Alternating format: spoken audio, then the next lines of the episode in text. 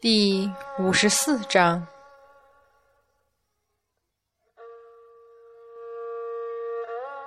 苏州百花园，月光清冷的洒向人间，静谧的仿佛有些不寻常。嫦娥姐姐，寻常人望月也就罢了，你怎么也望起来了？百花仙子微微掩面笑着。难道这繁花似锦的百花园还比不上姐姐那冷寂的广寒宫吗？妹妹说笑了。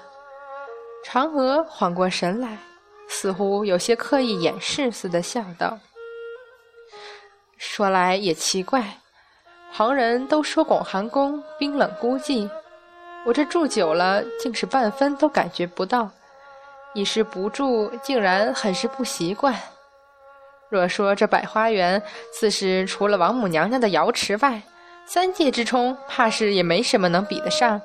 也不知道我这是怎么了，竟时时念起玉树来。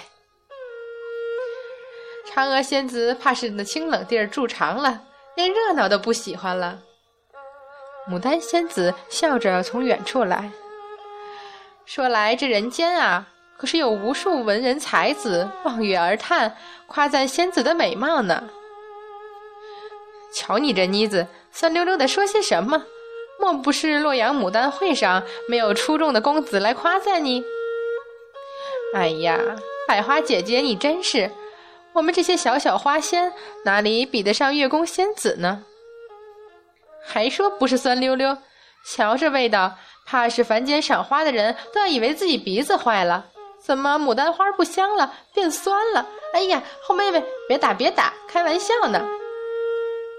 百花仙子笑着推开牡丹仙子，一面道：“不过说起玉树来，倒也真是有趣。是呀，起初我们听三圣母说的时候，都吓了一跳呢。”牡丹仙子好奇的偏过眼。嫦娥姐姐的美貌，自然不是咱们这些小小花仙得以相比的。可是若说天庭的司法天神也为了姐姐日思夜想，这可就稀奇了。是啊是啊，谁不知道二郎真君性子冷漠，怕是比广寒宫还冷上几分呢？青菊仙子插口道：“话说我刚刚成仙那会儿，在百花园看到寒梅仙子，就以为是三界最冷的人了。没想到见了嫦娥姐姐，才知道我们家的寒梅仙子啊，根本不算什么。上次蟠桃会的时候，瞧见司法天神。”吓得我险些从台阶上摔下去，那回我才彻底懂了什么叫无心无情、六亲不认的人呢。这样的人也会像平常神仙凡人那样，日思夜想着嫦娥姐姐，还真是好笑啊。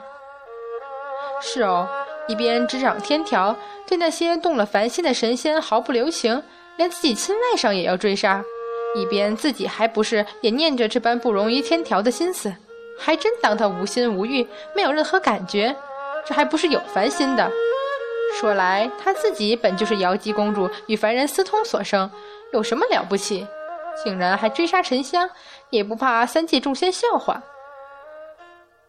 百花仙子轻蔑道：“我看呐，这说明了我们嫦娥仙子实在是三界第一美人。”可是迷倒了不少人，连那般只知权势地位的小人都不例外。百花仙子，嫦娥有些恼了。你说什么呢？好好不说不说。嫦娥姐姐可是恼了。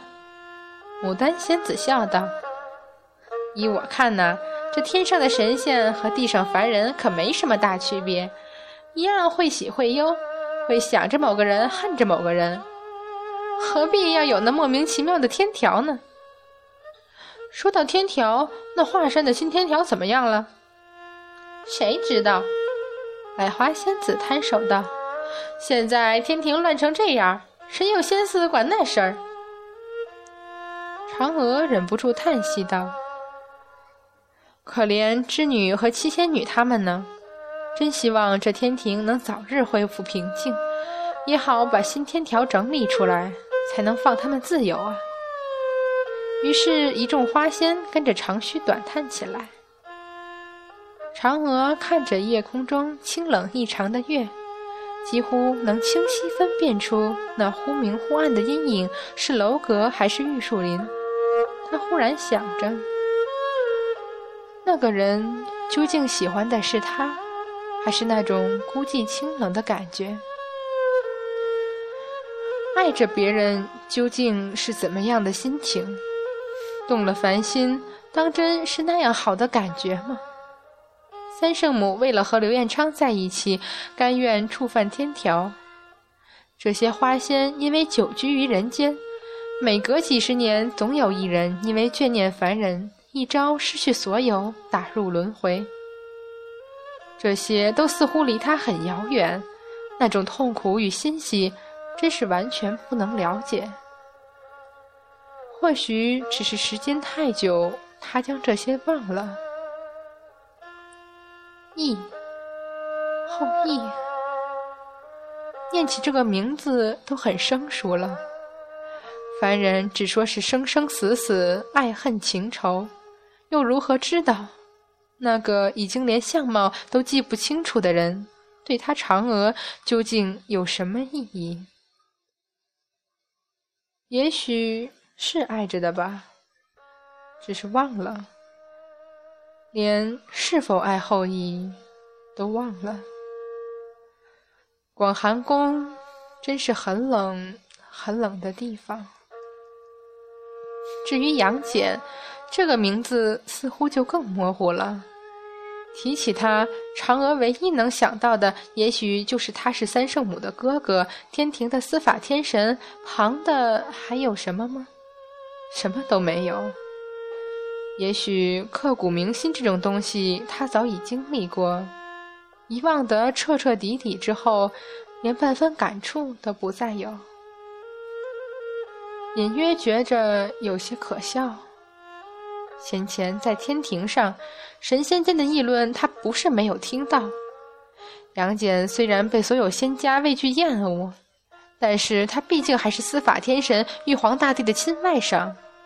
竟有暗暗编排，他肯定会回应杨戬，然后玉帝会下旨让他二人结亲这种荒唐传言来。若是自己不再如广寒宫般孤寂清冷，只怕那个人根本不会再眷念下去。这件事儿，所有人都看不明白，也许连杨戬自己也不明白。月光清冷柔和的洒落下来，望月的凡人和神仙究竟在期盼什么？嫦娥觉得自己永远不会明白，因为无论是谁，无论望多久，他都给不了任何东西。一阵喧哗终于使他回过神儿来，怎么回事？百花仙子惊叫道：“不知道啊！”众花仙惊恐地看着彼此，听着仿佛从很遥远、很遥远的地方传来的凡人的惊呼声和跑动声，大地略微颤抖了一下，又止了。究竟发生了什么事？你们快去看看！哎呀，百花仙子、嫦娥仙子，你们还在这里呆站着干嘛？何仙姑从天上过，急得叫道。还不快走！是八仙，百花仙子惊异道：“究竟出了什么事？你们这么慌张？”哎呀，别多说了，那封在苏州城外的九头鸟，不知道怎的，竟然逃了出来，正在四处肆虐呢。张国老急得不行，我等正要去天庭上报此事，否则也不知有多少凡人要无辜受难啊！啊！百花仙子吓得魂不附体，颤抖道：“你你是说那个吸凡人魂魄、夺神仙元神、长长着九个头的鬼车？”“没错，不过他现在就八个头了。”吕洞宾摇头叹息道：“众位花仙，还是赶紧走吧。洞宾或能为各位抵挡一二，迟了怕是就来不及了。”众花仙尖叫着，纷纷驾起云往天庭去了。嫦娥没有跟着百花仙子，他按下云头望去，我见夜色中苏州城里一只赤色的大鸟，张开足有丈许长的宽翼，尖锐嚎叫着一掠而过。那庞大无比的众多头颅，凶狠地瞪视着周围，每一展翼就有一道灰色的雾气被它其中一张嘴吸进肚里。在那庞大的身体上，像是被什么撕裂了般缺了一块，正不断地向下滴着漆黑腐臭的血。十六只通红的眼睛像是愤怒般的注视着四周，不断发出嘶鸣般的鸣叫。嫦娥仙子颤抖着，赶紧闭了眼。架起云去追百花仙子了。天庭瑶池，陛下，下界忽然出现无数妖孽怪物，众家散仙都手忙脚乱，不知如何是好，还请陛下赶紧下旨，让天兵天将前去收服吧。玉皇大帝不安地看了看始终闭目不言的红军道人，又被太上老君用眼神暗示。这才迟疑着开口问道：“怎么会有这种事？来人，去看看究竟是……陛下！”百花仙子狼狈万分地带着一众花仙，哭着进了瑶池。牡丹仙子和百合仙子被那上古妖兽鬼车给吞了，陛下要给小仙做主啊！什么？嫦娥跟着进了瑶池，神色惶恐，上前道。陛下，此妖兽公然在凡间杀戮苍生，吞噬凡人魂魄，实在是惨不忍睹。现在八仙正在与之对敌，望陛下速派天兵天将前去捉拿。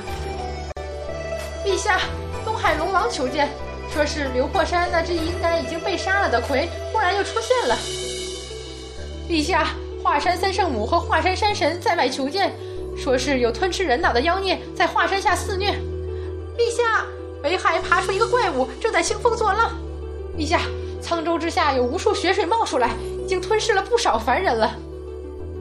玉皇大帝惊的一声怒吼：“够了！到底是怎么回事？”金星，回禀陛下，太白金星不是去南海了吗？嫦娥本能的接道，继而看见玉皇大帝和太上老君，惊恐的看了眼红军道人。这才猛然意识到，先前太白金星是偷偷溜出瑶池的。涉及到路亚道君，只怕这位红军老祖追究起来，谁都逃不掉。陛下，李天王出列道：“据小臣所知，那别号九头鸟的鬼车，早在七百多年前就应该被杨戬封于苏州之外，理应永世不得出。”陛下。东海龙王也说，这只魁应该在四百年前就被杨戬所杀才对。对呀，那吃人脑的敖阴似乎很久以前也曾经闹上天来过。众家神仙议论纷纷，玉皇大帝的脸色也越来越难看。杨戬，杨戬，为什么都和杨戬有关？难道是他心怀怨恨，故意如此来搅乱三界的吗？李天王。小臣在，尔等速带哪吒三太子和四大天王去下界镇妖。陛下，小儿哪吒被太乙真人带昆仑山去了。哎呀！玉皇大帝急道：“不管是谁，赶快去！”是，小臣等这就下凡。一众天将忽然应诺，纷纷拿兵器，匆忙出了瑶池。李天王恼得掐断了几根胡须。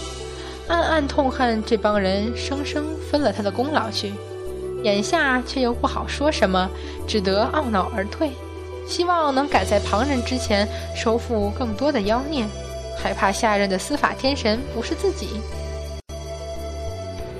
陛下，可否请老祖？玉皇大帝赶紧顺着这话意道：“如今三界劫难，老祖可否能派紫霄宫门人？”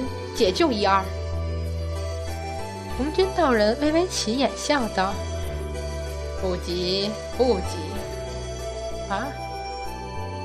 这些孽障只是被关的久了，饿得急了，就肆意乱杀戮了些。等他们填饱了肚子，就不会继续待在人间为害了。”老祖，这此言何意啊？红军道人笑得宛如凡间纯真少年般无邪，眼里却闪过了一抹阴冷。自然是要上天来报仇了。报仇！众仙全部惊呼起来。被关了这许多年，这些孽障哪有不上天报复之理？可是，玉皇大帝急得话都说不清楚了。他们为何要上天上天庭来报复？红军道人抬眼而笑。瞧陛下这话说的，可叫老道笑话了。这般妖孽之众，被关了这么多年，自然要来找封印他们的人报仇。可是封印他们的都是杨戬，是吧？红军道人微微眯眼，冷而笑道：“难道陛下指望这些孽障懂得司法天神和天庭之间的区别吗？”或者谁去告诉他们，杨戬已经不是天庭的司法天神了，让他们去昆仑阐教找杨戬报仇？陛下，他们可不懂杨戬是谁，他们只知道是天庭派了杨戬来镇压他们，杀戮他们，让他们数百年压在地下，动弹不得，不见天日。那苍老冰冷的语调，吓得众仙皆都冷汗直冒。太上老君心有不忍，看着玉帝，欲言又止。红军道人冷冷地看着太上老君，后者吓得赶紧缩回头去，装什么都不知道。谁也不知道，红军道人袍袖下的手正微微颤了一下，冷笑：“通天。”很好，我就知道你不会安安稳稳的。为达目的，你不惜一切手段，只是你不会像杨戬顾及所有无辜，你只会无所谓的看着凡人或神仙的生命慢慢消失。所以你和杨戬不一样，你永远也不可能得到任何人的原谅。这一次你算计了杨戬，不知道当他想起一切时会对你怎样？哈哈，通天，你真是我最聪明的徒弟，可惜也是最让我讨厌的。